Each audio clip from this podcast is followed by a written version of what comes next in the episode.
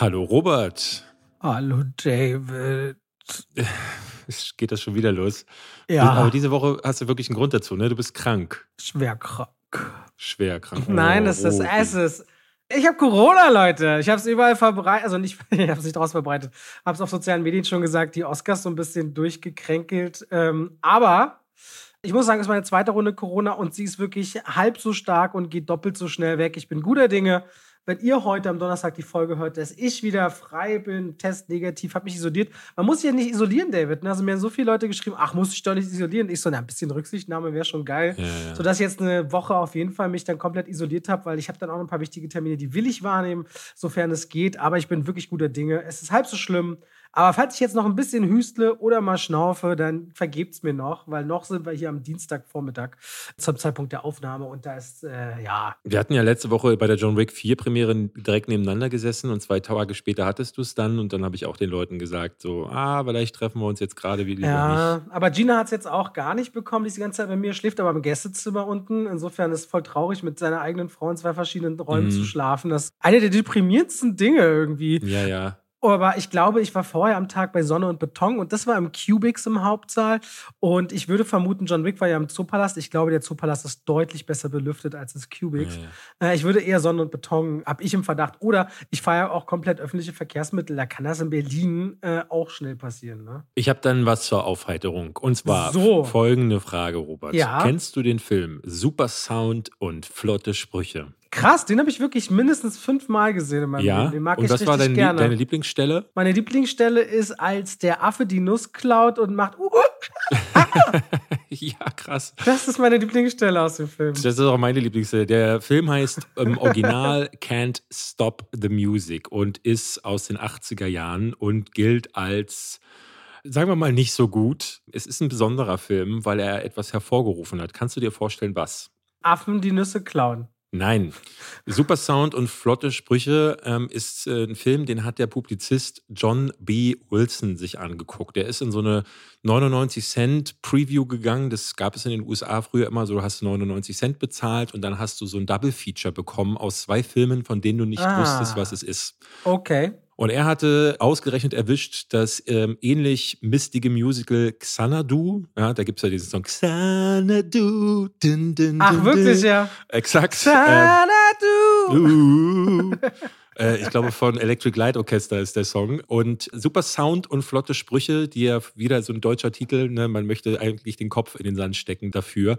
Ähm, ist ein Musical, das eigentlich geht es um die Village People mit deren Musik, die treten da auch drin auf, aber weil sie das nicht hinbekommen haben, diese Geschichte dann irgendwie aufzufüllen, nur mit Musikauftritten, haben sie noch so eine Teenager-Klamotte darum herum gesponnen. Und John J.B. Wilson saß im Kino und war so äh, entrüstet, dass er gesagt hat, warum gibt es eigentlich keinen Preis, um die schlechtesten Filme aller Zeiten auszuzeichnen. Ah. Und hat sich dann hingesetzt mit seinen Freunden und hat 1981 zum allerersten Mal zu Hause, ich glaube in seiner Garage, die goldene Himbeere verliehen. Und ich glaube, der hat immer so äh, Pokerrunden gemacht und glaube ich im zweiten, dritten Jahr äh, ist es schon so groß gewesen, dass sie in die nahegelegene äh, Elementary School gezogen sind und haben das da auf so einer Bühne gemacht. Und danach wurde das immer größer. John J.B. Wilson macht das, glaube ich, bis heute als führender Typ und man kann sich tatsächlich, ich glaube, 90 Dollar zahlt man. Ich weiß nicht, wie oft, ob man das jährlich oder monatlich zahlt oder ob man ja. nur einmalig diesen Preis bezahlt, aber dann kannst du im Grunde auch Mitglied der Jury werden. Warum machen wir denn das nicht? Das wäre eigentlich eine gute Idee, ne? Also wenn jedes Mal, wenn ich aus solchen Sachen wie Scream 6 komme, ähm, einfach 90 Euro zahlen und dann abhaten. Das können wir aber in unseren Podcast dann noch packen. Offizieller Mitglied der Goldenen Himbeere. Ja, ja. Und äh, das fand ich gar nicht mal so uninteressant, dass es halt diesen einen Film gab, der das richtig ausgelöst hat. Super Sound und flotte Sprüche ist zu verdanken, dass wir auch dieses Jahr wieder die Goldene Himbeere 2023 bekommen haben. Die wurde ja wieder traditionell in der Nacht vor den Oscars verliehen. Und wir werden sicherlich da nachher, wenn wir auch über die Oscar-Verleihung äh, sprechen, da gab es ja so einige Filme, über die man sprechen muss. Und da werden wir sicherlich auch über die goldene Himbeere sprechen. Jetzt wisst ihr, Das welcher ja Film es gewesen ist. Warum ist es denn eigentlich eine Himbeere? Weißt du das? Die Herleitung habe ich mir auch, hatte ich auch irgendwie gelesen. Das geht auf ein Sprichwort, glaube ich, zurück, ähm, Ah. das mich, das ich aber ein bisschen äh, zu kompliziert finde, um das jetzt Okay. äh, euch zu sagen. Ich glaube, dass irgendwie to, to break a raspberry oder irgendwie sowas ist da, äh, ist so ein Sprichwort und deswegen haben sie das so ähm, umgemünzt auf diesen Preis. Apropos Sprichwort, du hast auch gesagt, Kopf in den Sand stecken. Woher kommt das, David? Das kommt davon, dass Affen, die normalerweise damit beschäftigt sind, Nüsse zu knacken, das immer erst tun, nachdem sie ihren Kopf in den, äh, Ah. ja, Weißt du das wirklich nicht, welches Tier angeblich den Kopf immer in den Sand steckt? na, das weißt doch, du. der, der Vogelstrauß. Ja, aber ich glaube, das stimmt eigentlich gar nicht. Ich ne? bin mir Aber nicht sicher. Ich habe es übrigens jetzt hier gefunden. Es gibt im Englischen das, äh, die englische Redewendung to blow a raspberry, ähm, was ein bisschen übersetzt bedeutet, sowas wie ein Furzgeräusch mit dem Mund zu erzeugen. Ah. Ähm, und daher haben sie das irgendwie genommen. Ja. Okay, da haben wir wieder mal richtig was gelernt. Wo kommt die goldene Himbeere eigentlich her? Und damit herzlich willkommen, zu zwei wie Pech und, Schwafel. Schwafel. Ah, Was haben wir eigentlich alles gesehen? Wir hatten zwei Folgen lang Gäste und haben so ein paar Sachen zurückgehalten. Deswegen haben wir heute ein bisschen mehr, neben der Tatsache, dass wir über die Oscars und die goldene Himbeere reden wollen. Wir haben jetzt ja mittlerweile John Wick gesehen. Ich würde sagen, ähm, wir haben jetzt gar nicht nochmal drüber gesprochen. Machen wir den diese Woche oder machen wir, Wir machen erstmal die anderen Dinge und dann gucken wir, wie spät es ist. Und dann machen wir wieder John Wick oder machen den nächste Woche. Okay, ja, du hast ja letzte oder vorletzte Woche schon Sonne und Beton gesehen. Ich habe den letzte Ja. Woche nachgeholt und weil wir jetzt noch bisher gar nicht drüber gesprochen haben und ich den ganz fantastisch fand, würde ich sagen, reden wir darüber. Dann hast du mir die Tage geschrieben und sagtest, David, äh, nächster Tipp, Luden auf äh, Tipp, Tipp, Tipp. Tipp, ja, ja. ich guck's ich dachte, das gerne, hat- ich guck's gerne, es ist aber definitiv, also, wir reden ja gleich bestimmt. Ja, genau. Ich habe äh, gestern auch bei den ersten beiden Folgen so gedacht, so, was meint er denn da jetzt? Ähm, aber können wir gleich drüber sprechen. Du hast einen Film gesehen, den habe ich mir wirklich, nee, nicht den habe ich mir geklemmt. So, weil nachdem du drin warst, dachte ich so, ab, nee, das äh, muss ich nicht sehen. 65 ist äh, ein Dinosaurierfilm mit Adam Driver, der wohl nicht so gut ist, wie du sagtest. Ja, der ist nicht so gut. Und dann äh, ist The Last of Us, die erste Stimmt. Staffel, gestern zu Ende gegangen. Und darüber werden wir auch noch reden. Die große, also HBOs erste Videospielverfilmung, die eher massiv positiven Anklang findet. Womit wollen wir anfangen? Ich bin der Meinung, wir hören so selten David Positives über deutsche Filme sagen. Und letzte Woche meinte er schon, als Steffen da war, jetzt ist er so humbled, wenn er sieht, wie viel Arbeit manchmal auch in vielleicht nicht so guten Filmen steckt.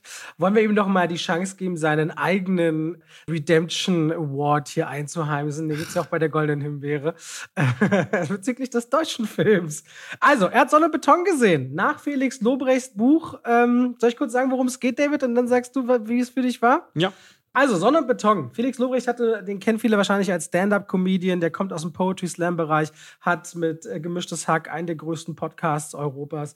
Er hat ein Buch geschrieben, was so semi-biografisch ist. Ein paar Sachen sind so passiert, ein paar sind ausgedacht über seine Kindheit. Weswegen das äh, die Geschichte von Lukas ist, der im Jahr äh, der in Gropiusstadt in Neukölln ein sozialer Brennpunkt groß wird. Und dann spielt die Geschichte 2003, ein verdammt heißer Sommer in Berlin, natürlich die Gropiusstadt, voll mit Beton und Zement, deswegen der Titel Sonne und Beton. Und Lukas kommt selbst mit seinem alleinerziehenden Vater, seinem kriminellen großen Bruder aus schwierigen sozialen Verhältnissen, genauso wie seine Freunde Julius oder seine Freunde Gino und geht auch noch an so eine Brennpunktschule, die im Grunde so ein bisschen Richtung Rütli-Schule letztendlich porträtiert wird. Und du siehst einfach eine Generation von jungen Leuten, wo alles ziemlich hoffnungslos ist. Du wirst nicht mehr in die Schule ohne Schülerausweis gelassen, weswegen Lukas mal wieder nicht zur Schule geht, trifft sich mit seinen Freunden und landet dann irgendwo zwischen zwei drogendealenden Banden, einer arabischen und einer türkischen Gruppe im Park. Es kommt zu Schlägereien, es kommt zu Übergriffen und am Ende heißt es, pass auf, uns fehlt jetzt Geld in der Kasse.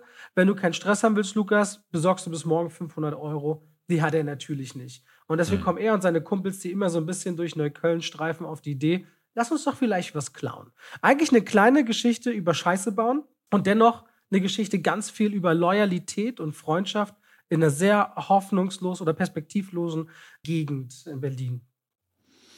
Ja, also als jemand, der wie du ja auch in Berlin groß geworden ist, äh, hat mich das, glaube ich, nochmal auf einer ganz besonderen Ebene äh, abgeholt, weil ich natürlich auch zwischen Sonne äh, und Beton groß geworden bin. In Berlin-Marzahn, ist jetzt ein bisschen weiter äh, nach rechts, weshalb wir da weniger. Meinst du jetzt so politisch oder meinst du geografisch? Oder geografisch auch? Meinst du Geo politisch? Geografisch und politisch. Also wir okay. hatten tatsächlich ähm, hauptsächlich mit Nazis zu kämpfen. Also auf Wikipedia kann man tatsächlich selbst heute noch lesen, dass Marzahn äh, als fremdenfeindlich gilt und ein negatives Image hat. Und es ist damals auch so begründet worden. Das, ich finde bei Sonne und Beton ganz erstaunlich, wie sehr ich mich auch getäuscht habe, muss ich erst mal sagen. Ne? Ich hatte vorher im Trailer und das habe ich von vielen auch unter meiner Kritik gelesen, dass sie gesagt haben, oh, der Trailer sieht nicht gut aus, die Schauspieler, die spielen doch gar nicht gut.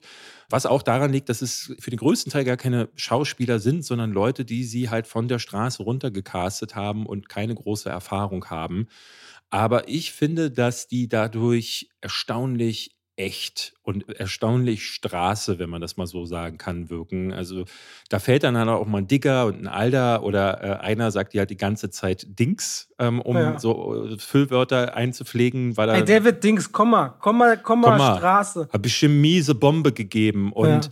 das hat eine Viertelstunde gebraucht und dann war ich aber voll drin, weil die das, äh, weil die das so nie brechen und ich dann direkt gemerkt habe, okay, das ist jetzt hier nicht Masche, da macht nicht einer auf Ghetto, das war nämlich so erst meine Vermutung. Ich dachte, Felix Lobrecht, so Stand-up-Comedian, der macht, schreibt jetzt hier so seine eigene Version dessen, was man in Amerika eigentlich deutlich besser gesehen hat. Aber nee, dieser Film ist genauso ehrlich wie, wie seine Charaktere und Figuren auch. So ist diese Jugend in Berlin gewesen. Ne? Und in, vor allen Dingen in diesen Problembezirken. Die Figuren sind total gut geschrieben. Das, das fand ich total spannend. Ähm, ganz ganz herzlich und emotional sind die Beziehungen untereinander. Ich finde es als Milieustudie wirklich gut beobachtet. Erstaunlich wenig Humor auch für einen Film von einem Stand-up-Comedian. Aber wenn es denn mal kleine Situationen gibt, die zum Lachen sind, dann entstehen die eher, weil die Figuren so gut funktionieren, weil die Figuren witzige Sachen machen. Es gibt da den einen Typen, Julius heißt der, der ist so ein bisschen der Macker aus der Runde, der auch ganz viel Scheiße baut. Und das sind faszinierend gezeichnete Figuren, und zwar alle. Vom, von Lukas bis zu Lukas Bruder, die Eltern von Lukas, die Eltern aber auch von äh, Gino oder anderen Figuren aus diesem äh, Freundeskreis, die so ein bisschen erinnern an eine abgefuckte Version von Stand by Me. Oder ich mhm. habe das auch verglichen mit äh, Kids. Das ist so ein alter Film. Ich weiß nicht, ob er aus England war oder aus den USA. Der gilt mittlerweile als moderner Klassiker. Der, der hat so mehr so auch auf dieses ähm, Jugendliche, die mit Sex e-, experimentieren, ist der gegangen. Und hier bleibt es aber wirklich dabei, dass sie in einem Brennpunkt aufwachsen, wo dann halt Gewalt, wo auch Verbrechen passieren.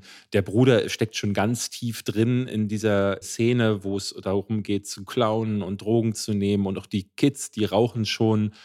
Das fand ich nie drüber. Das war, hat immer genau den richtigen Spot getroffen. Und das fand ich, ich fand ihn erstaunlich. Ich war wirklich fasziniert, wie gut der gemacht ist, wie, wie einfühlsam der geschrieben ist und wie gut der auch Spannungsmomente dann äh, aufbaut. Und äh, dann am Ende endet er mit so einer Szene, wo, also ich habe das von einigen gelesen, aber mir ging es auch so, mir so tatsächlich ein bisschen die Tränen gekommen sind, sodass ich ähm, wirklich sagen muss, das ist der beste deutsche Film, den ich seit vielen, vielen Jahren gesehen habe. Jetzt, ne, äh, da gab es jetzt natürlich noch im Westen nichts Neues, aber ich finde Sonne und Beton besser als im Westen nichts Neues. Ähm, es gab noch Systemsprenger vor ein paar Jahren, aber ansonsten fällt mir nichts ein. Es ist auch, also der Film selbst hat jetzt am Wochenende wieder über 200.000 Zuschauer gemacht. Da muss man überlegen, Scream zum Start macht nicht mal 140.000. Ja. Äh, der läuft auch sehr, sehr stark. Ich wünsche dem eine Million Zuschauer. Ich muss auch mal bei mir sagen, ich habe auch in meiner Review damals drüber geredet, ich bin ja in Friedrichshain groß geworden wiederum. Ganz Gegenteil von Marzahn. Ultralinker Bezirk, voller Hausbesetzer in der Zeit. Also ich bin in den 90ern groß geworden und 2003 war ich 16, also so alt wie auch die Hauptfiguren dort. Da war ich aber schon so ein bisschen langsam weg, äh, weil ich ein bisschen rausgezogen bin und halt aus Gymnasium ging. Und das war natürlich dann der Unterschied. Ich habe viele meiner Freunde gemerkt, weil ich in der Platte groß geworden bin und so dieses soziale Umfeld in der Platte war halt immer auch ein bisschen was anderes. Da hatte ich eben so Freunde in der Grundschule, wo die Mutter übergriffig war. Ich habe da, weiß noch eine, die hatte wirklich dem Schuh verprügelt. Dann, also ja. ich hatte so mehrere Geschichten, wo immer Alkohol, alleinerziehend und solche typischen Themen waren, wo dann auch nie Zeit für die Kinder war. Ja. Und das kriegst du natürlich so mit auf dem Spielplatz, wenn du so auf der Platte in der Mitte hast du dann den gemeinsamen Spielplatz, aber dann auch dann irgendwie welche Müllcontainer und den Scheiß, den du da machst, den ganzen Tag. Und ich merkte so viel von dem, gibt halt Sonne und Beton so mit einem großen Herz wieder und so ehrlich. Und was du meinst mit diesem Blick am Ende, mit den Tränen in den Augen, ist halt so dieses Band, ne? Egal wie kacke das da draußen läuft, es gibt halt so dieses Band unter Freunden, ähm, was manchmal auch zu zerreißen droht. Ähm, und das fängt der Film auf so vielen Ebenen, packt es aber auch musikalisch richtig gut an. Es ist hier und da ein bisschen moderner, dadurch, dass äh, ich meinte schon auch immer, wir hatten nie diese BVG-Busse, okay, das weiß in Berliner, die, die da erzählt werden, aber die ganzen Schimpfwörter und so, die sind nicht von 2003. So Digger, Dings, das war nicht 2003. Was wirklich nicht, nicht in Berlin. Aber ansonsten ist das ein Film, wo äh, Felix Lobrecht auch meint, er schreibt gerade an dem zweiten Buch, wo ich äh, auf jeden Fall gespannt bin, wie könnte die Nummer weitergehen. Aber vor allem, ich war auch so geflasht, manchmal so herzhaft gelacht, weil es fällt einem leicht, wenn man einen Bezug dazu hat, sich wiederzuerkennen oder die Zeit ja. wiederzuerkennen. Und das ist auch nicht nur auf Berlin beschränkt, weil dadurch, dass es grob diese Stadt ist, Berlin als großes Skyline oder Stadt wird gar nicht greifbar in Sonnenbeton. Es geht um alle sozialen Brennpunkte. Ja, ja. Wir haben auch Leute unter meiner Kritik geschrieben, einer meinte, er ist in Leipzig groß geworden und das ist ja ähnlich, da sind auch die Plattenbauten. Wir haben sie mal Elver genannt, weil es halt meistens elf Stockwerke äh, hohe ja. Wespennester waren. What, so hoch? Hä? Ich kann eigentlich nur sechs oder sieben Stockwerke. Nee, nee, ich bin im Elber groß geworden. Das waren in der Regel solche Dinge. Dann neben uns gab es noch 18er. Das waren so dann die Hochhäuser. Ähm, aber wenn du heute noch dahin fährst, meine Großeltern wohnen heute noch in demselben Haus, in dem ich meine Kindheit verbracht habe. Nur sind nur zwei Hausgänge weitergezogen. Meroallee, ich weiß gar nicht mehr, welche Nummer das mittlerweile ist. Der ist krass, wie selten welche auch da wegkommen, so direkt aus der Ecke, ne? Ja, ja. Also ich habe eine Kritik geschrieben auf Letterboxd, die ist jetzt innerhalb von einer Woche, ist die so oft geliked worden, wie meine meistgelikte Kritik ist die von Six Underground. Das ist natürlich wieder so eine Verrisskritik. Die hatte da 1000 Likes, was für Letterboxd und für meine Verhältnisse da richtig krass ist. Ähm, und das hat ähm, Sonnenbeton jetzt überholt. Und darin habe ich mal ganz persönlich geschrieben, was sind so meine Eindrücke von meiner Kindheit gewesen. Habe einfach mal, ich bin nach Hause gekommen und das ist ganz seltsam gewesen. Ich tue mich so schwer manchmal zu schreiben, weil ich durch den Stress, den ich auch im Alltag habe, manchmal einfach nicht, mir fallen dann Sätze ein, aber ich komme nicht dazu und dann denke ich so, ach, dann wird es wieder Quatsch. Und bei Sonne und Beton habe ich einfach mal losgeschrieben und das ist dann übelst langer Text geworden und so herzergreifend. Die Leute hat das sehr berührt und darin habe ich halt auch aufgezählt, dass ähm, ganz viele Freunde, die ich damals hatte, die habe ich auch in den Figuren wiedererkannt. Es gab den Ronny, dessen Familie nie zu Hause war und deswegen hat es da immer noch Hundescheiße gerochen, weil ähm, die hatten ganz viele Hunde oder generell Tiere und niemand hat aufgeräumt. Und es gibt heute noch Freunde von mir, die da, oder Freunde will ich gar nicht mehr sagen, ich habe mit niemandem mehr Kontakt aus der damaligen Zeit, aber äh, ich weiß, da wohnen noch viele. Und ähm, einer aus unserer Klasse damals ist zum Beispiel zu den Hells Angels gewechselt, wie sein Bruder auch zuvor. Und ganz viele sind dann halt in dieses Nazi- und äh, Angels-Milieu abgedriftet. Und ich muss sagen, wir haben da in den Jahren danach im Freundeskreis, als ich da noch drin war, immer wieder darüber gesprochen, dass es schon erstaunlich ist, dass es die gibt, die in Marzahn groß geworden sind und voll in diesem Milieu aufgehen, ne, die äh, in diesem Sumpf dann auch äh, verschwinden und sich diese Manierismen auch annehmen, gewalttätig sind oder früh Drogen nehmen und dann Leute wie mich. Ich hatte das Glück, meine Eltern sind mit mir nach München dann gezogen. Für mich war es damals kein Glück, weil ich habe diese Entscheidung gehasst. Aber ich bin damals ja auch schon klauend, rauchend, saufend. Ich war elf, als ich das erste Mal eine Zigarette geraucht habe. Mit zehn war ich zum ersten Mal betrunken und wurde zum ersten Mal von der Polizei nach Hause gebracht, weil wir gestohlen hatten. Wenn meine Eltern mit mir nicht dahin gezogen sind, wäre ich wahrscheinlich auch da irgendwie heute noch. Und weil ich dann aber zurückgekommen bin, ich glaube, das war 2000, bin ich da wieder hin und habe bei meinen Eltern nicht mehr gewohnt, sondern bei meinen Großeltern meine äh, Teenagerzeit verbracht, die, wie gesagt, heute noch da wohnen und bin dann aber recht schnell nach Mitte abgehauen, weil ich da raus wollte. Ne? Durch München hatte ich eine neue Perspektive bekommen und in Mitte habe ich dann mir auch meine e-, erste eigene Wohnung selbst dann geholt, bin bei einem Freund eingezogen und ich glaube, sonst wäre das gar nicht passiert. Und äh, da dachte ich an Felix Lobrecht, muss ich sagen, weil ich dachte, auch der, ähm, ich hatte mich das bei Wikipedia mal gelesen, auch der ist dann wirklich im Film wird das so ein bisschen auch angedeutet, weil er dann irgendwann sagt so, ah, Abitur wäre mal eine gute Idee. Ne? Und ähm, irgendwann gab es diese Möglichkeit auszubrechen und einige nehmen das halt auf und andere versumpfen darin. Und ich habe das glaube ich, noch nie oder zumindest ewig nicht mehr gehabt, dass ich nach einem Film, den ich im Kino gesehen habe, so viel mich mit mir und meiner eigenen Vergangenheit auseinandergesetzt habe. Und das wird natürlich nicht jedem von euch so gehen. Und ich habe auch in, unter meiner Kritik Leute gelesen, die gesagt haben, äh, ich fand den doof und ich finde dieses Digger Alter, das nervt mich. Aber das ist halt das, ne, so haben halt auch meine Leute früher gesprochen. Wie du sagst, so Alter gab es damals noch nicht. Ich glaube, ich weiß gar nicht mehr, nee, was Digger gab es nicht, Alter gab es. Alter gab es, ich weiß es, in meiner Jugend aber nicht. Anfang der Neu äh, Ende 80er, Anfang der 90er, äh, weiß ich, kann ich mich nicht an Ach so, Alter ja, erinnern. klar, wir sind ja sieben, acht Jahre, stimmt. Also meine Brüder sind ja in dem Alter wie du, ja. Oh, stimmt, die haben nicht Alter die haben ganz andere Sachen gesagt, die möchte ich wirklich nicht wiedergeben, ja, weil da auch schon äh, Alltagsworte waren so also nicht mal slightly rassistisch. Ja. Da sind noch ein paar ganz üble Dinge dabei, die würde ich, also ich weiß das, ich weiß sie noch, als wären sie heute, aber würde ich nie in den Mund nehmen. So. Das ist auch dann interessant, wenn man so denkt, ne, ich weiß, ich ganz konkret bin unter Umständen aufgewachsen, wo äh, Nazis, aber auch generell sehr toxische Männer um mich herum waren und es ist sehr interessant. Ähm, ich hatte ja vor vielen, vielen Jahren, als ich noch bei Giga war, gab es mal so eine Sexismus-Debatte. Da war ich so in der Mitte. Du wirst dich erinnern, mhm. ähm, auf der Gamescom so ein, so ein Vorfall gewesen.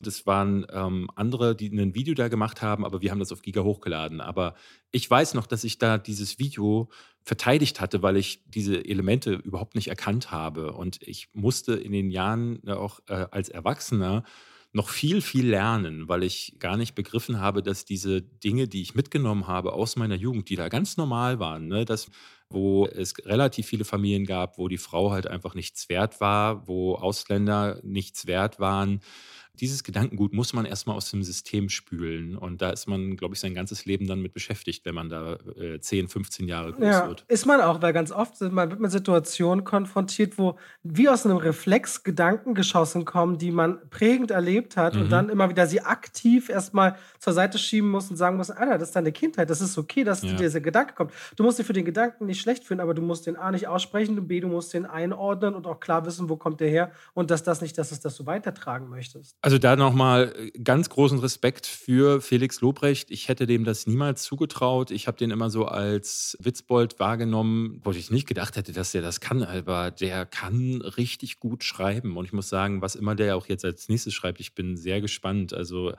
da muss ich auch sagen, ich habe in meiner Kritik auch gesagt, ähm, Konstantin-Filmen äh, haben den Film ja äh, durchgewunken. War das Konstantin? Ja, ne? Ja, das ist richtig. Und die haben ja im letzten Monat haben wir hier noch über Caveman gesprochen, den haben sie auch zu verantworten. Und die machen ganz schön viel Scheiß, was im deutschen Kino dann läuft. Aber so einem kleinen Film dann eine Chance zu geben. Auch, ich habe es im letzten Podcast mit Steffen ja schon mal gesagt, es ist jetzt kein riesiges Wagnis, weil da hängt halt ein Social Media Star mit einem erfolgreichen Buch dahinter. Aber es ist trotzdem, wie du sagtest, die wissen ja nicht, ob es gut läuft. Und deswegen muss man auch so, mal sagen, so, äh, da bin ich dann wirklich froh, dass auch solche Filme. Ich habe auch ganz gezielt dem Geschäftsführer von Konstantin Film nochmal geschrieben, meinte, David fand den richtig toll, das hat ihm lange so ein Film nicht ergriffen. Ich werde ihm bestimmt auch zu dem, was du hier sagst, den Link schicken. Und er meinte persönlich zu mir, hat mir eine Sprachnachricht geschickt, er meinte, das freut ihn so sehr, weil er weiß, dass David immer sehr kritisch ist und sehr hart sein kann. Das respektiert er. Und umso mehr freut ihn das aber, dass du den Film so gut findest. Ja. Vielleicht frage ich ihn einfach mal, ob er uns irgendwann einen Podcast besucht besucht, Thorsten, der ist Münchner, ja? ja? Auch so mit so einer Münchner Art, aber der im Gegensatz zu Steffen, die machen internationale Sachen teilweise. Ne? Konstantin-Film ist ja auch die unendliche Geschichte und so, muss man ja immer wissen. Das ja. war ja früher. Und aber sie produzieren eben Filme, ne? Die viele große deutsche Produktionen, natürlich jetzt auch Manta Manta 2 und so weiter und so fort. ja, der kommt ja schon nächsten Monat, ne, glaube ich. Aber sie produzieren, ne? Da hätte man nochmal so einen Mix natürlich aus einem anderen Geschäftsidee, genau. wo man produziert. Könnte man überlegen, auf jeden Fall äh, Sonne und Beton, wenn ihr noch nicht gesehen habt, die Nummer lohnt sich. Guckt den auf jeden Fall. Das ist für mich, der wird dieses Jahr am Ende des Jahres definitiv in der besten Liste auftauchen bei mir. Sehr, sehr schön, das mal so zu hören. Weil ich gerade Caveman erwähnt habe, ich habe gestern Abend Luden geguckt und war ganz überrascht, als ich im Abspann den Namen Laura Lackmann las. Denn die war auch die Regisseurin von Caveman und muss sagen, also bevor wir jetzt überhaupt zur eigentlichen Kritik kommen, das musste ich nochmal nachschlagen, weil ich dachte, das kann nicht sein, weil Caveman so schlecht und deutsch aussieht. Und Luden hat einen tollen Look, ist viel besser gedreht, viel besser inszeniert. Ich muss sagen, ich weiß nicht genau, wie hoch das Budget von Caveman ist und wie hoch das Budget von Luden zum Beispiel ist. Aber das sieht aus wie von zwei unterschiedlichen Personen inszeniert. Deswegen, also das war auch mal interessant zu sehen. Aber hat die alle Folgen inszeniert, alle sechs von Luden? Ich kann es dir gar nicht sagen, aber die, immer wenn ich drauf geachtet habe, ähm, also die erste und die dritte hat sie definitiv gemacht. Und die äh, okay. äh, dritte ist definitiv auch ähm, die beste, die ich bisher gesehen habe. Wie weit hast du geguckt? Ich bin jetzt bei der vierten. Also das heißt, du hast noch nicht aufgegeben. Ich habe noch nicht aufgegeben. Nee, die ersten zwei, da wäre ich fast so weit gewesen, aber irgendwas hat mich daran gecatcht. Ja, so ging mir das nämlich auch. Dieser Scheiß, ja. also in Anführungszeichen, dieser Scheiß. Äh, Aaron Hilmer, den fand ich ja schon in das schönste Mädchen der Welt. Wenn du, den hast du immer noch nicht geguckt, oder? Nee. Das ist ja, mein, ist ja meine Hand ins Feuer, der beste deutsche Film seit, seit zehn Jahren oder so aus meiner Sicht. Okay. Ich liebe den ja. Und du willst ja sogar noch diesen Monat, da habe ich ja ein bisschen Angst, dass du ihn gar nicht magst, die Ordinaries schauen. Ähm, hast du zumindest gesagt, der kommt ja auch noch. Äh, okay, aber Aaron Hilmer, den habe ich seitdem, seit schönsten Mädchen der Welt, dachte ich, was ist denn das für ein geiler Typ? Und auch schon in Luden ist es so, weil es ist die Geschichte von Klaus Bakowski. Der geht in die Geschichte ein als der schöne Klaus. Ende 70er Jahre beschließt der auf der Reeperbahn in Hamburg, der will auch nach oben. Der will es nach oben schaffen, der sieht die hübschen Frauen auf dem, auf, im Rotlichtmilieu, der will es einfach, der will so angesagt sein wie und so, so reich sein wie andere Luden, das sind Zuhälter Später. Und sein Spruch ist immer erste Klasse Jumbo Jet. Das ist so sein Traum. Das ist so sein Abbild von, er hat das geschafft im Leben. Und er trifft auf Jutta. Die ist eben jemand, die als Sexarbeiterin, würde man heute sagen, damals Prostituierte oder Hure oder beleidigend Nutte, äh, so es ganz klar auch thematisiert in der Serie, arbeitet. Und die zeigt ihm den Weg. Wenn du in dieses Geschäft willst, ist das der Weg. Und nach und nach äh, bekommt er halt äh, eben diese Art und Weise zu sagen, ich möchte mich hier nach oben kämpfen, ich will ein Imperium aufbauen, ich möchte eine Etage mit seinem besten Kumpel Andy, einem Boxer, der Profiboxer sein will, der das, den gewalttätigen Part übernimmt, steigt er eben in diese Welt aus Macht, Gier, Sex und Drogen ein. Das ist die Geschichte so von Luke. Dieser Ansatz, der ist erstmal gar nicht schlecht. Ich fand den Look der hat mich total erinnert an ähm, der goldene Handschuh. Also so ein bisschen äh, bräsig, dr dreckig. Ähm, die Figuren, auch wenn die Kamera nah rangeht, man sieht die Hautfalten sehr stark. Es gibt einen, das ist so der Oberboss gefühlt auf dieser. Frieder Schulz heißt er. Genau, der, dessen Gesicht, dessen Augen sehen so aus. Ich bin mir gar nicht sicher, ist der geschminkt oder was haben sie mit dem gemacht? Auf jeden Fall die Figuren haben so ein bisschen was Räudiges und zwar alle. Also auch der schöne Klaus, ähm, da musste ich wirklich direkt zweimal hingucken, um den als schön wieder zu erkennen. Aber das macht gleich so einen, auch wieder ein Milieu, das ist jetzt hier das Hamburger Milieu, macht direkt viel Stimmung. Und ich muss sagen, was mir richtig gut gefällt, ist das Produktionsdesign. Ich habe die ganze Zeit das Gefühl, ich stehe gerade selbst auf der Meile. Die haben da ja auch gedreht aber ähm, das Interieur, aber auch außen, alles ist voll mit Statisten, die durchs Bild äh, hechten. Es ist also der ganze Aufwand, der betrieben wurde, der macht richtig Laune. Womit ich äh, in den ersten Folgen große Probleme hatte, waren die Figuren selbst. Vor allen Dingen Klaus, der ähm, eigentlich ein bisschen plumper Sprücheklopfer ist. Man sieht ihm so ein bisschen an, diese verschmitzte Art, die auch später dazu führen wird, dass die Frauen ihm reihenweise quasi folgen und für ihn auf die Straße gehen. Aber ich habe äh, mit den Figuren und vor allen Dingen mit ihm nicht wirklich äh, mitfühlen können. Ich fand ihn fast schon regelrecht unsympathisch. Die Person, die ich am stärksten noch fand, war Andy. Das ist sein, äh, einer seiner beiden besten Kumpels, mit denen er dann zusammen die Nutella-Bande gründen wird. Ne? Das sind echte Begriffe, die hießen tatsächlich so. Es gab auf dem Kiez die GmbH bestehend aus, also einer hieß Micha und die anderen hatten die Vornamen, die dann halt das GmbH ergeben haben. Und sie haben sich dann ähm, die Nutella-Bande genannt. Und Andy ist ein Fischverkäufer oder äh, jemand, der im Lager arbeitet äh, und immer nach Fisch riecht, eigentlich Boxer werden will und seine Aggressionen nicht im Griff hat. Und den mochte ich total, weil der ist eine ausgefeilte Figur, die auch in den Folgen, die ich jetzt gesehen habe, in den Vieren bereits eine Reise durchmacht, die mir von all den Figuren am meisten gefallen hat. Am besten spielen tut für meinen Geschmack äh, Janet Hein. Das sage ich auch allein deswegen schon, weil sie den besten Nachnamen äh, aus der ganzen Produktion hat. Aber die gefällt mir sehr gut. So als alternde ähm, Straßenarbeiterin. Äh, die aber auch äh, deutlich cleverer ist als die Jungs, mit denen die, sie da zu tun hat und so ein bisschen die manipulativen Fäden in der Hand hält.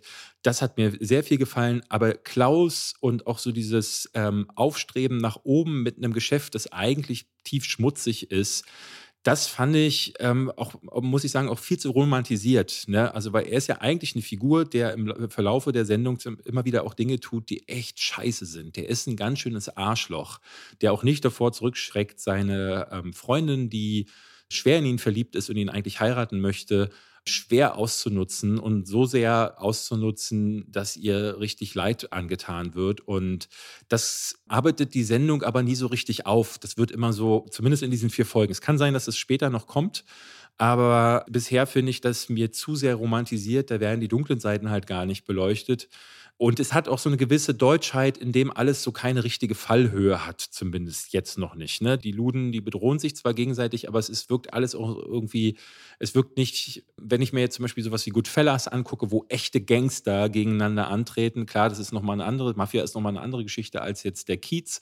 Da sind dann auch tatsächlich Bedrohlichkeiten dabei. Hier finde ich zum Beispiel die Mitglieder der GmbH fast schon eher lächerlich porträtiert. Aber insgesamt hat das ganz viel, wo ich äh, da sitze und denke, hm, ich will mehr wissen, weil die Figuren sind ja echt dieses Sexmilieu hat natürlich auch so dieses, äh, ne, dieses Anrüchige, finde ich, hat dadurch auch noch irgendwie was. In der dritten Folge ging es jetzt auch direkt los, so mit einer krassen Party. Es wird ein neuer Puff eingeweiht und es kommen die ersten Verwerfungen auch zwischen den Figuren. Und da merkte ich, oh, jetzt hat's mich.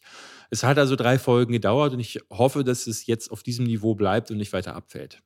Ich habe ähnliche Kritikpunkte wie du und ich habe es ja ganz gesehen, das gesamtheitliche Glorifizieren von der Figur, die äh, sehr moralisch fragwürdige Dinge tut, finde ich schwierig. Und vor allem, äh, du sagst ja, du hast das Gefühl, so mitten auf der Meile zu stehen. Ich finde, dass Hamburg für sich genommen zu selten zum Tragen kommt. Also ich finde es manchmal zu oft, dass wir zu nah dran sind an dem Geschehen, als ein Gefühl für die gesamte Reeperbahn zu bekommen. Weil ich kann mir nicht vorstellen, dass in den 80er Jahren es quasi nur Klaus gibt, den Chef und die vier anderen anderen Heinis, mhm. weil da mussten ja auch Zehntausende oder Tausende Menschen und Freier irgendwie anscheinend bedient worden sein. Also ich habe das Gefühl, ich bekomme ein kleineres Fenster dieser Industrie auf dieser Meile geboten, als es damals tatsächlich der Fall war. Und das vor allem für mich kam immer das Gefühl auf, dass am Ende jeder Episode werden Fotos gezeigt. Und diese Fotos, haben für mich nochmal eine andere Stimmung als das, was ich Stimmt. da von den Folgen ja. vorher zu sehen bekomme. Ja, ja. Aber weil es so glorifiziert ist. Ne? Ich glaube, weil es hier so überzeichnet ist, wäre es so wie der goldene Handschuh gemacht, also so wirklich und würde sich in diesem Dreck so ein bisschen mehr suhlen und würde auch die äh, beiden Perspektiven dessen zeigen oder die vielfältigen Perspektiven dieses äh, des Kiezmilieus. Man sieht halt immer Klaus, der springt dann so rum und so, yeah, ne, kriegt auf die Fresse, steht aber sofort wieder auf und sagt so, hey, ich werde es euch allen zeigen.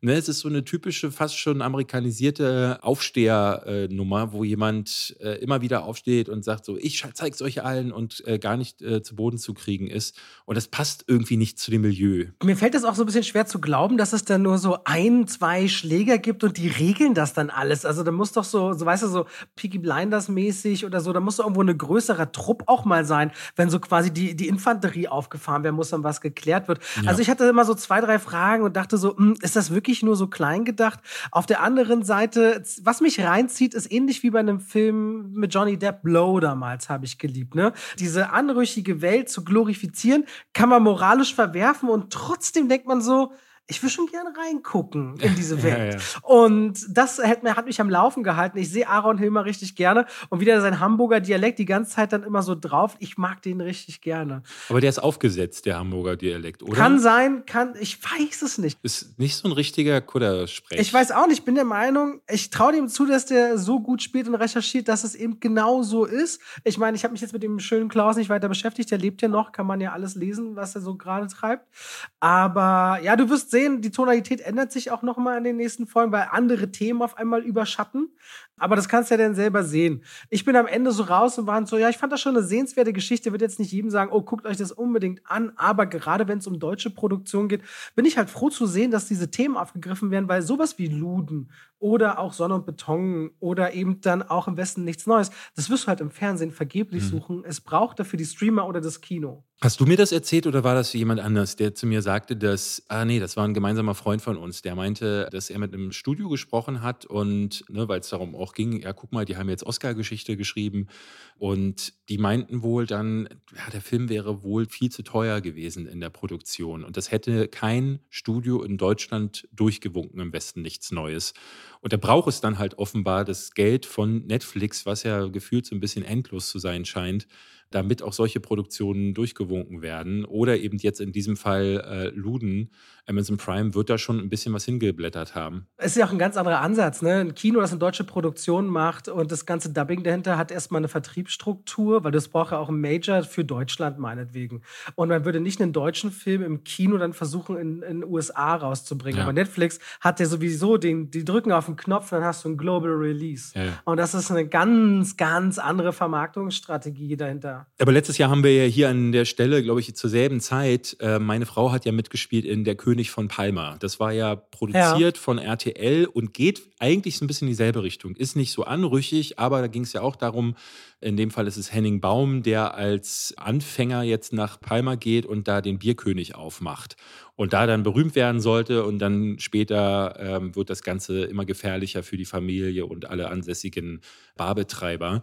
Und das ist so viel weniger gut produziert. Da siehst du halt den klaren Unterschied zwischen dem Budget, was RTL da reingesteckt hat und vielleicht sind es auch die Fähigkeiten von Laura Lackmann, das muss ich ehrlich sagen. Also ich war jetzt wirklich sehr überrascht, wie stark das Gefälle bei ihr zu sein scheint. Aber das scheint ihr sehr viel mehr zu liegen, als so eine Deppenkomödie wie Caveman sowas zu machen. Also, und deswegen, es gibt im deutschen Raum auch klare Unterschiede, eben im Vergleich zwischen König und Palma und jetzt Luden, wie gut das auch nochmal werden kann. Und da muss ich sagen, das alleine fand ich dann schon gut genug. Und damit schalten wir raus aus dem Podcast rein in die Werbung. Ach, David, das mhm. Wetter draußen ist schön. Ich koche so gern. Du hast jetzt langsam aber sicher zumindest ein bisschen kochen gelernt, dank Hello Fresh. Aha.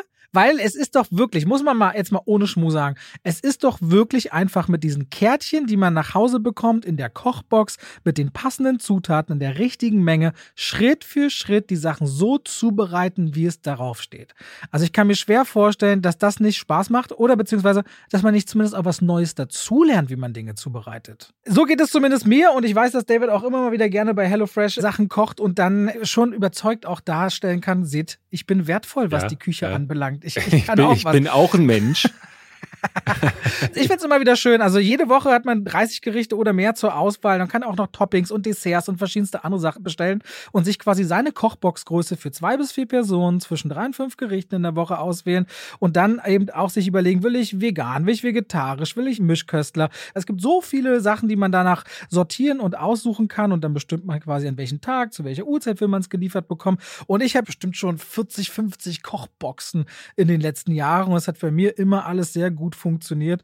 Und wenn ihr sagt, ihr wollt HelloFresh jetzt mal ausprobieren, vielleicht mit David und mir und uns unterstützen, dann macht das doch gerne. Und dann könnt ihr den Code HF Schwafel, also HF wie HelloFresh und Schwafel verwenden, wenn ihr euch bei HelloFresh anmeldet als Neukunde oder auch als ehemaliger Kunde.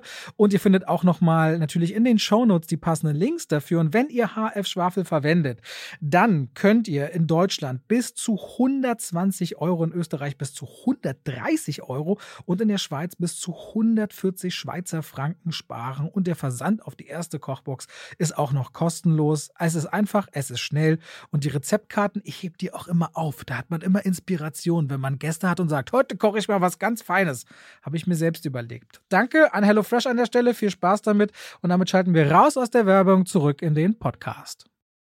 Für alle, die hier zuhören, habe ich übrigens noch einen richtig starken Tipp für eine deutsche Serie, die auch in die Richtung geht und stärker ist als beide genannten zusammen, würde ich vermuten. David wird sich fragen, wovon redet der ja, denn jetzt? wollte ich gerade sagen, was ist das äh, denn? Äh, tatsächlich von der ARD produziert und dann von Netflix gekauft für den weltweiten ähm, Verleih. Äh, Verleih. Sehr ungewöhnlich, Oktoberfest 1900. Englisch nennen sie es dann Oktoberfest Blood and Beer, glaube ich. Mhm. Äh, richtig gut. Da geht es nämlich ja? um, die, geht's um die Entstehung des ersten großen Bierzeltes und die gesamte Biermafia-Struktur in München ums Oktoberfest. Und ah. das ist blutig, cool, richtig mafiöse Strukturen, sehr dreckiges München zu jener Zeit. Also Oktoberfest 1900 ist schon so zwei Jahre alt, aber ich glaube, da kommen mehr. Gebt euch das mal, das müsste dauerhaft in der ARD-Mediathek liegen in Deutschland. Wenn ihr mit VPNs von woanders guckt, müsstet ihr es sogar auf Netflix haben. Ja, muss ich mal reinschauen. Oktoberfest 1900, ja, das ist äh, okay. Wir sind schon wieder fast 45 Minuten ja. lange. Aber du kannst ja jetzt mal was über den Film erzählen, den ich mir nicht angeguckt ja, habe. Ja, das 65. kannst du vergessen, aber kann ich machen. Also, okay. Leute, stellt euch vor, ihr seid Pilot und ihr heißt Milz. und ihr steht mit eurer Frau am Strand äh, mit eurem Kind zusammen und das Kind ist relativ krank und weil es krank ist und die Medizinkosten gedeckt werden müssen, äh, sagt ihr euch, okay, dann gehe ich als Pilot auf eine Transportmission, die bringt sehr viel Geld, aber ich werde zwei Jahre nicht da sein. Und das ist natürlich sehr traurig für die Familie und dann brichst du auf. Ähm, kleiner Cliff ist dabei, du bist gar nicht auf dem Planeten Erde, sondern du bist schon eine Art menschliche Spezies, anscheinend auf einem anderen Planeten vor 65 Millionen Jahren. Hä? Nee, Moment. Also, weil ich habe das nie verstanden, was der Trailer eigentlich machen will. Ich dachte, es wäre eine Zeitreise. Zurück. Nee, ist es nicht, ist es nicht. Die fangen an an einem anderen erdähnlichen Planeten, da siehst du Adam Driver, Frau und Kind und er sagt, okay, ich muss den Job aber machen. Und dann siehst du, wie er eben einen Transport fliegt, so mit so Kapseln, in denen auch Menschen und so weiter sind. Und ah. dieses Raumschiff stürzt dann ab, wegen der Landung kollidiert mit Asteroiden, oder mit einem Asteroiden oder so Gesteinsbrocken im Weltall und stürzt auf der Erde ab. Und da zeigt sich dann, oh, das ist ja 65 Millionen Jahre her. Also anscheinend gibt es schon Menschen woanders, die stürzen dann ab auf der Erde. Und er begreift dann mit so futuristischen Waffen, aber auch nicht richtig Laserwaffen, scheiße, hier gibt es Riesenechsen, die die Erde dominieren. Also zur Zeit der Dinosaurier befindet er sich dann dort. Und im Grunde gibt es dann eine Mission, acht oder zehn Meilen weit weg ist die Rettungskapsel, mit der könnte er den Planeten wieder verlassen, will weg davon, stellt aber noch fest, dass in all diesen Kapseln beim Absturz, wo fast alle äh, ein Kryo eingefrorenen Menschen gestorben sind, ist noch ein Mädchen. Das lernt er kennen, die heißt Koa, das ist hawaiianisch für Kriegerin. Die können dann kaum kommunizieren. Das klingt so wie After Earth. Weil sie nicht die gleiche Sprache sprechen und dann versuchen sie zusammen einfach von A nach B zu kommen. Und dass er dann natürlich so dieses Mädchen sieht und dann seine Tochter parallel denkt, ist dann so der emotionale Hook, der sich nie so richtig transportiert. Und das ist eigentlich schon sehr langweilig, weil der Trailer suggerierte, da wird mit Laserwaffen auf Dinos geschossen und voll viele große T-Rex und so. Und ich dachte, okay, wenn es ein bisschen trashig wird oder wenigstens spannend. Ich meine, der Autor von A Quiet Place ist auch der Regisseur hier in dem Film. Dachte ich so, okay, vielleicht bringt das was. Aber ganz ehrlich, das ist 93 Minuten von A nach B mit ein bisschen Spannung. Und dann tauchen ein paar Dinos auf. Die Kamera versteckt sie dir immer irgendwie 20, 30 Minuten lang im Film, sodass du, obwohl du schon die ganze Zeit weißt, was kommen wird, immer noch so auf so einer Spannungsebene gehalten wirst, die nicht funktioniert. Und wäre da nicht Adam Driver, der seine Angst zum Beispiel, dass da was ist, so gut spielt, oder wenn er die Waffe hält und führt als gelernter Marine, du das Gefühl hast, okay, hier ist jemand, der weiß, was er tut, wäre der Film noch mal deutlich schlechter. So ist er, naja, maximal langweilig, aber mehr auch nicht geworden. Und am Ende ist 65 eine ziemlich, ja, schwache Geschichte dafür, dass ich nach dem Trailer dachte, hier würde mich irgendwas erwarten, was mich irgendwie als Dino-Liebhaber und Adam Driver-Fan erwartet. Ich weiß gar nicht wann oder ob ich überhaupt einen so schwachen Film von ihm bisher gesehen habe.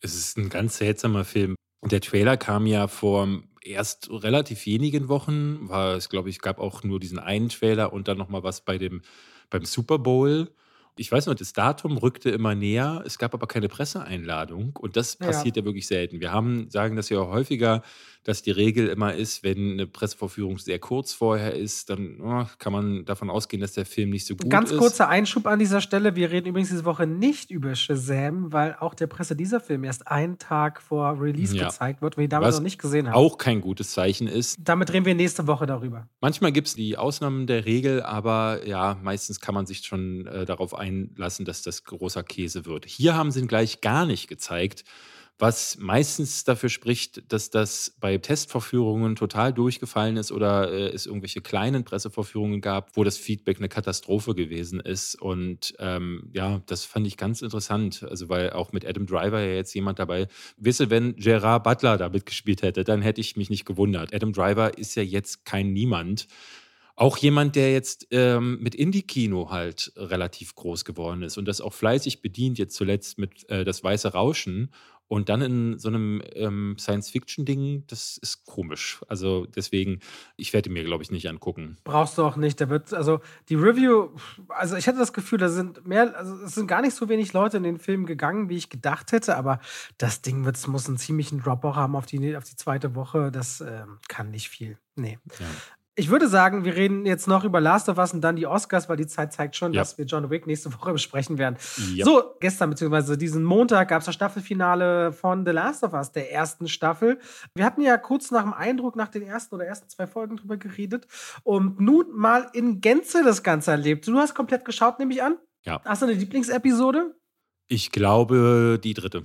Bei mir auch. Also ich finde viele gut. Ich mag 3, 7, 8, 9, aber 3 ist mit Abstand die beste. Und ich würde sogar über die beiden Figuren aus drei so gerne ein eigenes Spin-off sehen wollen, weil die verbringen ja eine gewisse Zeit in einer unwirklichen Welt und lernen ja auch immer mal wieder Leute kennen. Das wäre eigentlich für mich noch mal eine eigene Spin-off-Geschichte. Übrigens, der eine von den beiden, auch der Hauptdarsteller aus äh, White Lotus, mhm. der Hotelbesitzer aus der ersten Staffel, der Manager. Die siebte Folge, die fand ich regelrecht schlecht. Die hat mir gar nicht gefallen. Das sehe ich auch auf IMDb so, dass viele die richtig ja. schlecht finden. Das ist mein größtes Problem mit der Serie ist auch, dass es äh, immer wieder Folgen gibt, die halt äh, komplett aus dem Hauptplot ausbrechen.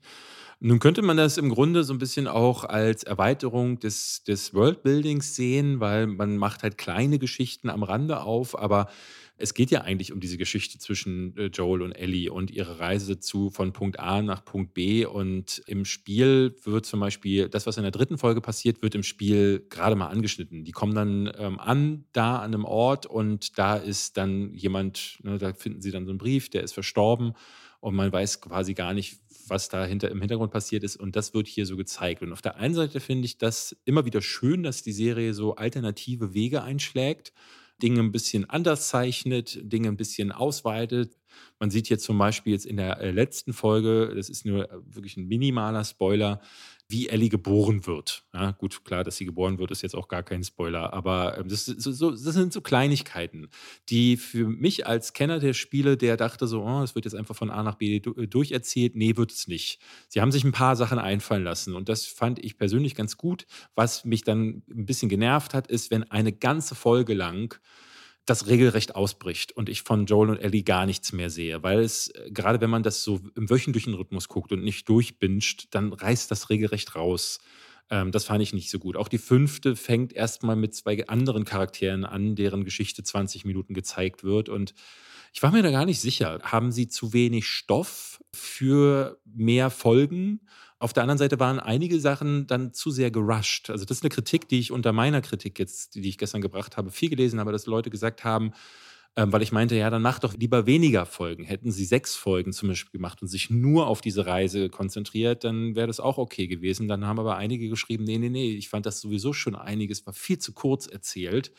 Da kommt es ein bisschen auf den Geschmack an. Hat es dich denn komplett abgeholt und berührt? Ich habe heute meine Review gedreht, kurz bevor ich den Podcast aufnehmen, habe das quasi so grafisch dargestellt wie so Saltos, weißt du? Das geht immer nach vorne und dann wieder ein Schwung zurück und dann geht die Geschichte weiter. Dadurch, dass man diese Figuren dann erzählt. Ich mag das total gerne, weil ich dann auch merke, wie einzelne Geschichten in dieser Welt funktionieren und Joel und Ellie im Grunde nur ein Beispiel sind, auf das wir uns fokussieren, aber eben drumherum auch die ganz eigenen Geschichten, Werdegänge oder warum sich die einen für die Fireflies entscheiden und die anderen zum Beispiel nicht. Für mich ergibt es ein viel größeres Bild und ich mag das gerne. Und weil die Atmosphäre, die Stimmung und der gesamte Look der Serie für mich so viel trägt, bin ich offen darüber, äh, dafür immer weiter über mehrere Staffeln gerne weiter in dieser Welt Geschichten zu erkunden. Also mich stört das überhaupt nicht, weil ich immer das Gefühl hatte, dass auch diese Nebengeschichten nicht an Qualität verlieren und ich es gar nicht so eilig habe, mit Joel und Ellie diesen Weg zu gehen. Vielleicht auch, weil ich im Hinterkopf habe, ich habe die Spiele ja nicht gespielt, dass das ja relativ endlich ist, wahrscheinlich, wenn man sich nur an diesen Spielen orientiert. Und deswegen bin ich da lieber peu à peu und Stück für Stück dabei. So gestört hat mich das überhaupt gar nicht. Ja, wenn du die Spiele gespielt hast, weißt du, äh, die zweite Staffel wird ein harter, harter Weg werden. Aber ich fand das für Videospielverfilmungen tatsächlich, ehrlich gesagt, ist es für mich so der Goldstandard. Ich äh, hatte jetzt ähm, bei mir dreieinhalb Sterne vergeben, äh, woraufhin viele Leute gesagt haben, äh, aber wie kann das sein, wenn du das als den Goldstandard ansiehst? Naja, da muss man sagen, ne, es gibt im Serienbereich ja aber auch noch eine ganze Menge andere Sachen. Und für mich ist so ich würde sagen, so Tschernobyl ist für mich so die beste Serie der letzten zehn Jahre. Und ähm, ne, du hast für sowas die Genrewertung, ich nicht. Nee, bei Serien nicht. Nee, aber ich habe dann im Kopf halt dann schon so, ne, auch wenn es die beste Videospielverfilmung ist, ist es jetzt nicht eine der besten Serien. Und gerade wenn mir so zwei Folgen von insgesamt neun dann wirklich gar nicht gefallen, ja, hm, würde ich schon auch sagen, dann ist es jetzt da zwar äh, richtig gut, weil ich wirklich auch sagen muss, dass ich das toll finde, dass sie sich auf den Kern konzentrieren. Ich weiß nicht, ob du das mitbekommen hast, in den letzten Tagen gab es äh, relativ viel Artikel und Kritik, weil viele Fans bemängelt haben, dass zu wenig Infizierte drin kommen. Muss man ja sagen, in den Spielen ist ein, das Haupt-Gameplay-Element halt gegen Menschen, aber vor allen Dingen auch gegen Infizierte, also Klicker zu kämpfen. Und dadurch, dass sie sich jetzt eben nur auf die Geschichte, es ist ein bisschen so, als würde man, es gibt auf YouTube immer, wenn du dir von den großen Story-getriebenen Spielen, kannst du dir oft so den Story- Film angucken. Da schneiden dann also Leute alle Gameplay-Szenen raus und nehmen nur die Zwischensequenzen. Und so wirkt es ein bisschen so, als würdest du so einen Story-Cut von The Last of Us angucken. Und natürlich fehlen dann Infizierte. Aber das ist halt ehrlich gesagt kein Problem, weil der Kern von The Last of Us war nicht, Infizierten in den Kopf zu schießen, sondern das Miteinander der Figuren und diese apokalyptische Welt zu zeichnen. Und das machen sie gut. In der ersten Folge hatte ich mir noch Sorgen gemacht, wird diese Welt denn vernünftig ausgestaltet. Ähm, man hat das ja häufig, dass das Budget dann doch nicht gereicht hat und dann hast du dann so eine Wand, die so ein bisschen schmutzig ist und dann filmen sie ja immer wieder auf drei Wände. Aber das passiert ja sehr häufig, dass sie die Kamera weit rausziehen und du über so eine zerstörte Stadt drüber hinweg guckst und ähm, die großen Bilder kommen dann noch. Also ich muss ganz ehrlich sagen, ich bin am Ende sehr begeistert und ich freue mich sehr auf die zweite Staffel. Schade, dass man jetzt so lange warten muss.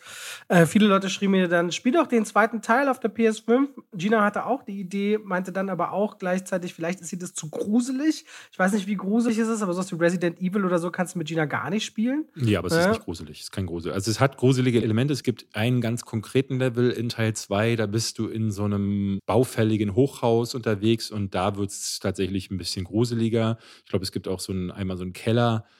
Da könntest du dann halt übernehmen, aber für die Story würde es sich lohnen. Ein hochkontroverses Spiel, das wurde damals komplett also es gibt die einen, die es lieben, es gibt viele Fans, die hassen es, vor allen Dingen wegen einer Story-Entscheidung, die dich auch sehr treffen wird. Deswegen kann ich eigentlich nur empfehlen, das zu spielen. Okay, dann sind wir mal sehr gespannt. Also ich freue mich sehr. Ich gönne vor allem auch Pedro Pascal so viel gerade. Ich mag den so, so gerne. Wo mir gerade einfällt, vielleicht reden wir nächste Woche mal über die ersten Folgen zur dritten Staffel Mandalorian dann. Stimmt, das wäre auch, auch eine Idee, ja. Ich habe die ersten schon gesehen, aber dann lass uns doch nächste Woche mal, ich genau, glaub, es gibt wieder sechs Folgen oder so, dann haben wir nächste Woche Halbzeit. Ja, und lass uns jetzt doch einfach mal The Consultant, muss ich nicht drüber reden. Christoph Wald-Serie könnt ihr machen, müsst ihr nicht machen auf Amazon Prime die eigentlich ganz äh, im Mikrokosmos die Frage stellt, wie weit würdest du eigentlich gehen, damit deine Karriere richtig gut läuft? Auf eine sehr dreckige Art und Weise. Und Christoph Walz ist so gemein wie immer in The Consultant. So, Oscars, David, hast du eigentlich geguckt? Nee. Interessiert mich nicht. Okay. also ich bin nicht nur nicht gewillt, so lange wach zu bleiben, sondern ich bin auch bei den Oscars schon viele, viele Jahre raus. Ich glaube, die letzten Oscars, die ich geguckt habe, waren damals als, wie hieß der nochmal, Shakespeare in Love, der schmale Grat. Das ist ja ewig her. 2009 oder wann ist das? Das war 2000. Das war 2000. 2000. Genau. Als der Soldat James Ryan und der schmale Grat äh, beste, als bester Film nominiert waren und dann Dings gewonnen hatte. Was sage ich, Shakespeare in Love. Ich weiß noch, dass ich da saß und dachte, okay, die Oscars sind durch für mich. Und dieses Mal, als ich morgens wach geworden bin, habe ich gedacht, so krass, die Oscars sind zur Fanfiction geworden. Also nicht nur die, wir haben ja vorher auch schon über die Nominierungen gesprochen und ne, ich hatte ja schon gesagt, Top Gun für bestes Drehbuch, das war fast ein bisschen, bisschen fremdschämig, muss ich sagen. Aber fast alle Gewinner, dachte ich so, das ist bei allem so die Wahl, wenn man Twitter und Reddit entscheiden lassen würde. Es sind alles die Fan-Favorites, die gewonnen haben. Und wie ich finde, also für meinen Geschmack in so gut wie keiner Kategorie der tatsächlich beste. Ähm, aber da können wir dann ja jetzt äh, im Detail mal drüber sprechen. Und womit willst du denn dann anfangen? Hast du denn dir noch so ein bisschen Dankesreden eigentlich auch angeschaut? Ich habe Dankesreden geguckt, ja. Ich habe auch die, den Opening-Monolog, den ich diesmal super schwach fand. Also Jimmy Kimmel hatte, ich meine, ich mag Jimmy Kimmel total, aber ich fand die Witze eher so semi. Auch die Shots in Richtung Will Smith waren jetzt nicht so dolle, muss ich sagen. Ja, die kamen dann auch immer wieder im Laufe des Abends, schon so drei, vier Mal wurde immer wieder darüber geredet. Ja, das finde ich immer so ein bisschen, ne, ich finde das ein bisschen schäbig. Ne? Also die Academy hat das ja selbst passieren lassen und nicht nur passieren lassen, sondern die haben ihm noch einen Oscar gegeben und den nicht mal aberkannt. Und jetzt sich es gibt einen Monolog, äh, da sagt Jimmy Kimmel so, ja, wenn was passiert, dann können Sie ja dasselbe machen wie letztes Jahr, liebes Publikum, nämlich gar nichts. Ja gut, das hat die Academy genauso gehandhabt. So deswegen, also äh, das fand ich ein bisschen daneben, sowas zu machen. Ja, es gab auch später noch so einen Punkt, da ging er auch zu Malala. Also weißt du, du Malala kennst? Große, ich glaube, indische Menschenrechtsaktivistin oder jüngste Nobelpreisträgerin der Geschichte. Und da geht dann Jimmy Kimmel mit so Publikumsfragen und fragt sie, was denkst du denn über die Spuckaffäre zwischen Harry Styles und Chris Pine? Und du denkst so, come on, ja. das ist so unwürdig. Das ist doch mittlerweile aber schon, ähm, also Chris Pine hat jetzt, ich habe neulich ein Interview wieder gesehen, wo er gesagt hat, dass. Äh, Voll. Und vor allem Malala, ich weiß gar nicht, wie alt sie ist, vielleicht um die 20, äh, wenn überhaupt, oder noch nicht mal. Äh, steht dann so, weißt du, Jimmy Kimmel, der schon alles durch hat, sitzend, äh, sagt sie zu ihm: Entschuldigung, über sowas rede ich nicht. Ja, für, ja so. okay. Also ja, serviert ihn eiskalt live ab oder sagt, oder sie redet nur über Menschenrechtsthemen so. Also wirklich gut dann. Ich muss muss aber sagen, die äh, Gewinner und die Ansprachen danach, die fand ich alle toll. Also zum Beispiel am ehesten ähm, schockiert war ich tatsächlich bei bester Nebendarstellerin, dass Jamie Lee Curtis die, den Oscar das gewonnen hat. Das ist so absurd. Aber das ich habe gleich, ein, hab gleich ein Bild getwittert von ihr und mir gesagt, da habe ich mein Oscar-Preisträgerinnenbild. Ich konnte das auch nicht fassen. War ich nicht da auch zugegen? Halloween in ja, Hamburg. Ich glaube, ich bin ja. sogar auf demselben Bild dann, oder? Oder hast du noch nee, ein Einzelbild mit ihr? Ich habe auf jeden Fall Einzelbilder, auch coole Einzelbilder. Es war ganz interessant zu sehen, hast du gesehen, wie Angela Bassett, die ja für Black Panther Wakanda Forever nominiert war, deren Gesicht zerfällt regelrecht, als der Name von Jamie Lee Curtis gerufen wird. Und Jamie Lee Curtis ruft auch laut aus, das ist nicht euer Ernst, oder? Ne? Also, weil es gibt halt da wirklich in dieser Kategorie, für meinen Geschmack war Angela Bassett so die Favoritin, aber Carrie Condon aus Benji's of Infinity, ja. das war, war, halt so der Film, den ich auch eh weit vorne gesehen hätte, wäre viel eher. Aber für mich war Angela Bassett sogar bis auf Platz 4 und Jamie Lee Curtis auf Platz 5, weil ich fand Carrie Condon, Young Chow und Stephanie Sue alle besser. Ja, ja alle in ihren, also ist, damit bin ich überhaupt nicht warm geworden. Du hattest kurz gefragt, wie ich es fand. Ich wollte zu den Reden mal sagen, das habe ich auch in meinem Video gesagt. Was ich mochte ist, in der gesamten Veranstaltung, so langweilig die Gags und so waren, ging es aber nicht um Politik, so gut wie nicht, außer als Nawalny dann gewonnen hatte. Und es ging nicht um irgendwelche anderen Themen, sondern wenn, dann ging es wirklich um die Filme und wenn dann Dankesreden den Zusammenhalt. Dass die Leute sagen, die Welt ist so kompliziert geworden, lasst uns Geschichten erzählen, lasst uns zusammenhalten. Das mochte ich wirklich gerne, ja. dass da alles sehr, es wirkte endlich mal geerdeter, was aber auch an teilweise in Preisträgern lag. Das war ja gigantisch schön. Äh, Kyung Kwan auf die Bühne kam. Ja, ja. Jamie Lee Curtis Rede war die beste am ganzen Abend. Haben viele gesagt, haben ja, viele gesagt. Ich fand die richtig sympathisch. Ähm, die einzige, mit der ich gar nicht warm geworden bin, ist, äh, und es ging mir im gesamten Awards Circuit schon so, äh, war Michelle Yeoh. Michelle Yeoh wirkt irre unsympathisch. Äh, immer wieder in Verbindung mit irgendwelchen Reden, aber auch immer wieder in, in Interviews, muss ich sagen äh, die wirkt so angestrengt dabei. Ähm, ich, klar, ne, auf der anderen Seite, die muss jetzt nicht für mich locker sein, aber du merkst das Gefälle da. Ich fand da auch bei Ki Hui Kwan, ähm, da sind mir selber so ein bisschen die Tränen gekommen, wie er in die Kamera guckt und sagt, Mama, äh, ich habe jetzt einen Oscar, das fand ich so schön, aber auch Jamie Lee Curtis, die ja beide äh, Eltern hat, die selber äh, Schauspieler waren das dann auch gemacht hat. Die Daniels haben eine richtig schöne Rede gehalten. Mehrfach. Auch über dann so Queerfeindlichkeit. Weiß nicht, ob du das gesehen hattest, wo er meint, ich komme aus einem Ort so und so, wenn ich mir Klamotten angezogen habe, die die anderen nicht hatten. Ey, wen stört es denn? Macht es. Ja, genau. Also es, es, war so eine ganz selbstverständliche ja, Offenheit. Die mochte Brandon Fraser war halt wieder im Heulsusen-Modus. Ich verstehe das, ne, weil seine Hintergrundgeschichte, auch wo er mal war, ich kann das irgendwie verstehen. Das ist im Grunde so ein bisschen das, was man auch bei Mickey Rook erwartet hätte, wenn der damals für The Wrestler gewonnen gewonnen hätte. Aber auch in seinem Fall, ne, du fandest ja, er, hat, er hätte den Oscar total verdient. Für mich wirkt das so ein bisschen, und so ging es mir bei Ki Hui Kwan auch, und bei Michelle Yeoh auch. Da haben so die Stories gewonnen. Michelle Yeoh, eine altgediente Schauspielerin, die seit Jahren dabei ist und jetzt hat sie ihren Shot bekommen. Ki Hui Kwan, derjenige, der von Hollywood vergessen wurde und jetzt wieder seinen Shot bekommen hat und jetzt ist er ganz oben auf. Genauso mit Brandon Fraser. Also das war gefühlt so diese, deswegen sagte ich am Anfang Fanfiction äh, Oscar-Verleihung, weil in allen Kategorien für mich nicht die Besten gewonnen haben, sondern die mit den besten Stories. Und ah, das ist keine Preisverleihung mehr, wie ich finde. Oder ja, es ist noch eine Preisverleihung, aber es geht schon lange nicht mehr um die Besten der Besten bei den Oscars. Und es geht noch für mich weiter. Ich muss sagen, ne, bester Song zum Beispiel, Natu Natu, RRR. Ey, also ne, bei den Songs kann man sich ja eh mal streiten. Musik ist so eine Sache. Aber das ist ein Song, wo die ganze Zeit Natu, Natu, Natu. Ich mochte AAA ja gern. Ich mochte auch den Song. Aber wenn die nächstes Jahr die Venga Boys dann nominieren und die dann da Balero, Balero singen, dann kann der dann auch gewinnen oder was? Also das. Gerade bei den Songs, ich hatte Natu, Natu, weil ich habe AAA nicht gesehen, ist mir noch gar nicht begegnet. Ich merkte aber sofort, oh, das macht richtig oh Bock. Oh, ja, die Show mega war auch geile, richtig gut. Mega die geile haben ja so eine Tanznummer, so eine genau. gemacht, die richtig stark aber war. Aber Lady Gagas Performance war richtig stark, fand ich auch auf der Bühne wieder. Und auch von Rihanna, nachdem ich die Halbzeitshow bei, beim Super Bowl ultra schlecht fand, dachte ich auch, okay, das klingt hier nach was. Aber so die große Wirkung, das ist, ist ein bisschen komisch, dass man so, also als würde man Macarena auszeichnen. Ja, so es ist halt so ein, so ein Crowdpleaser, so ein, so ein, so ein Partysong. Und ähm, Ja, gut, kann man machen. Ähm, für mich am meisten verärgert hat mich tatsächlich der Oscar für Nawalny. Äh, die Nawalny-Doku ist große Scheiße. Ähm, ich habe hier schon mal darüber gesprochen. Die ist hochmanipulativ und spart auch aus, dass der Nawalny eine rechte Bezüge hat. Der ist so ein kleiner verkappter Nazi. Und ich finde die Doku hochalarmierend. Ich kann jetzt nicht mal sagen, in welcher Folge, aber ich habe auch auf Letterbox dazu was geschrieben. Da gehe ich nochmal konkreter ein. Das finde ich total daneben, ähm, weil das hier auch wieder ein Statement einfach ist, weil es eine antirussische Dokumentation ist. Sowas geht überhaupt nicht. Finde ich total daneben. Und es ist vor allen Dingen respektlos den anderen ähm, Dokumentarfilmen gegenüber. Du hast Nawalny nicht gesehen, ne?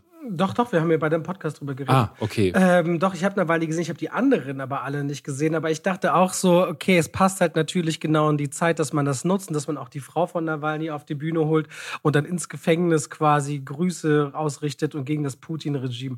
Ich bin, weiß Gott, kein Freund und finde das alles schrecklich, was diesen Krieg angeht und habe auch, sehne mich nach der Zeit, wo dieser Mann dieses Land wahrscheinlich nicht mehr führen wird.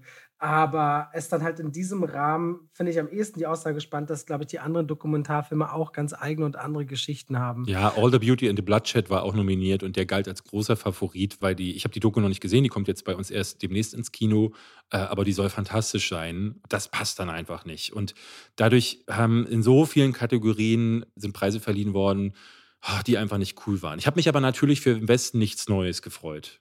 Ganz kurz wollte ich noch sagen, ich habe mich sehr gewundert, dass Steven Spielberg nicht beste Regie gewinnt. Also einer, der in sechs Jahrzehnten nominiert war als bester Regisseur und dann diesen einen sehr persönlichen Film macht, hätte ich gedacht, dass die Kollegen ihm den Preis letztendlich dann auch geben würden. Da habe ich mich sehr gewundert. Fand ich aber gut. Also ich muss sagen, ich gönne es den Daniels. Äh, ich habe es ja hier schon mehrfach gesagt, Everything Everywhere All at Once hat mich nicht so erreicht wie viele andere. Ähm, ich hätte jetzt in der Kategorie auch nicht gewusst, ähm, wer hätte es jetzt mehr verdient. Aber deswegen finde ich das vollkommen okay.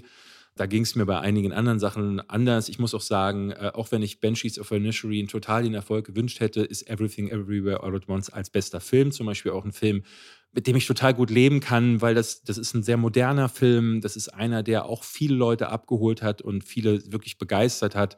Lieber sowas als zum Beispiel Elvis, ein Film, den ich äh, richtig Grotte fand. Oder vielleicht noch der ein oder andere Film. Aber äh, da ist Everything Everywhere All at Once doch eine, eine gute Wahl gewesen.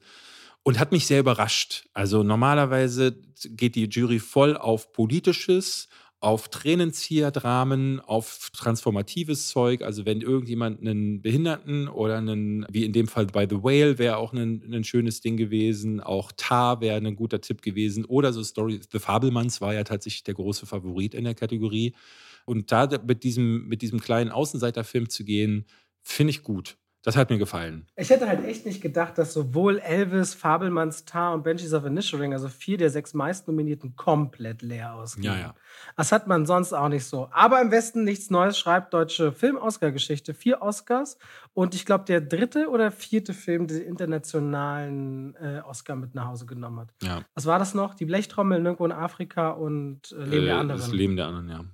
Ja. Das Weiße Band war nur nominiert, ne? Nee, außerdem ist es, glaube ich, ein österreichischer Film. Ach so, ja, von Haneke, ne? Ja. Wollen wir denn nochmal, oder hast du noch was dazu zu sagen? Oder Ach, nicht so richtig. Über Oscars habe ich genug. wollen wir über die Goldene Himbeere noch ganz kurz reden, weil ich es ganz interessant finde, ja, äh, unter anderem, ähm, dass hier so ein paar Filme auch gewonnen haben, die wir immer mal wieder dabei hatten. Und, was ich sehr spannend finde, bei den Oscars nominiert als beste Hauptdarstellerin Anna de Armas für Blond bei der Goldenen Himbeere Gewinnerin der schlechtesten ähm, Hauptdarstellerleistung Anna de Armas. Und das gibt es selten, oder?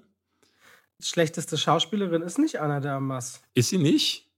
Nee, schlechteste Schauspielerin ist die Jury der Goldenen Himbeere selbst. Ah, ah, schade. Sie hat sich- die ja, haben sich stimmt, den stimmt. Die haben Preis- sich den Preis selber zugeschustert, weil sie Ja. dieses Mädel ähm, aus Firestarter Ja, nominiert hat. und sie ne? war auch gar nicht nominiert. Schlechtester Film ist blond. Ah, okay, alles klar. Ja. Ich sehe gerade, Alicia Silverstone war nominiert. Die gibt's noch. Bryce Dallas Howard für Jurassic World. Okay, alles klar. Ich dachte, die wäre auch, nee, dann habe ich das durcheinander gebracht. Aber Blond ist meiner Ansicht nach auch völlig zu Recht dadurch gewunken worden. Na, der, der, das ist kein Pleite, die haben den geliebt und viele haben den gehasst. Naja, es ist, was es ist, aber Pinocchio bekommt eine Himbeere in der Disney-Variante und einen Oscar in der Netflix-Version. Mhm. Das ist natürlich auch ein Statement. Ja, ja. Jared Leto als Morbius, boah, weiß ich nicht. Also der Film war halt wirklich bla war er jetzt der schlechteste Darsteller. Ich finde ja Tom Hanks in Elvis, das ist gut. Das hat mir, das gefällt mir. Ja, du hast den ja richtig übel gehasst, aber. Das ist ja, der war schlecht. Ja, dass ihm dann gleich nochmal als schlechtestes Filmpaar noch hinten eine reinwirkt, naja. Ja. Okay, kannst du machen. Es ist eine Preisverleihung, das muss man auch klar sagen. Und das ist dieses Jahr nochmal deutlicher geworden, auch durch diese Firestarter-Nominierung ist ein Spaßpreis, den kann man witzig finden, aber auch da. Bei dem wir vielleicht bald Mitglied sind. Genau für 90 Euro könnt auch ihr demnächst. Ne? Es wäre doch lustig, wenn alle zwei wie Pech und Schwafel-Hörer 90er zahlen und dann einfach ähm, die Filme, die wir schlecht finden. Nächstes Jahr Caveman, schlechtester Film oder was auch. Da werden ja sicherlich noch einige Sachen hier kommen. Es wird deutsch gekapert. Ja, auf jeden Fall. Damit ist die Award-Saison abgeschlossen dieses ja. Jahr und geht dann wieder los im Mai.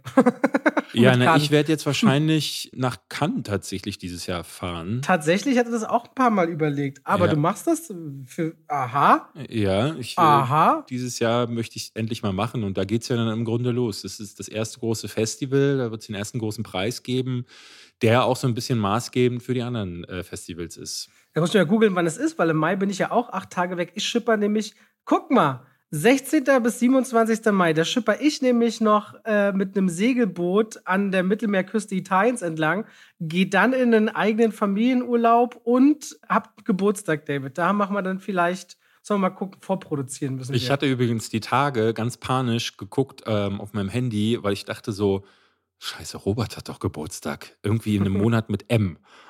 Und hab dann nochmal geschaut, dass, ah nee, es war der andere Monat mit M. Okay. Es läuft. So, liebe Leute, reicht's für heute, David? Es reicht für heute, ja. Wir hören uns nächste Woche mit Shazam, mit Mandalorian, mit John Wick 4. Vielleicht Dungeons and Dragons, wissen wir aber noch nicht. Müssen wir mal gucken. Wir werden euch auf jeden Fall ein paar kleine Geschichten von der John Wick 4 Premiere, die war nämlich wieder so ein bisschen hm, erzählen und bestimmt passiert uns auch noch was Cooles in dieser Woche. Okay, liebe Leute, bis dann macht's gut. Danke fürs Zuhören. Tschüss. Tschüss.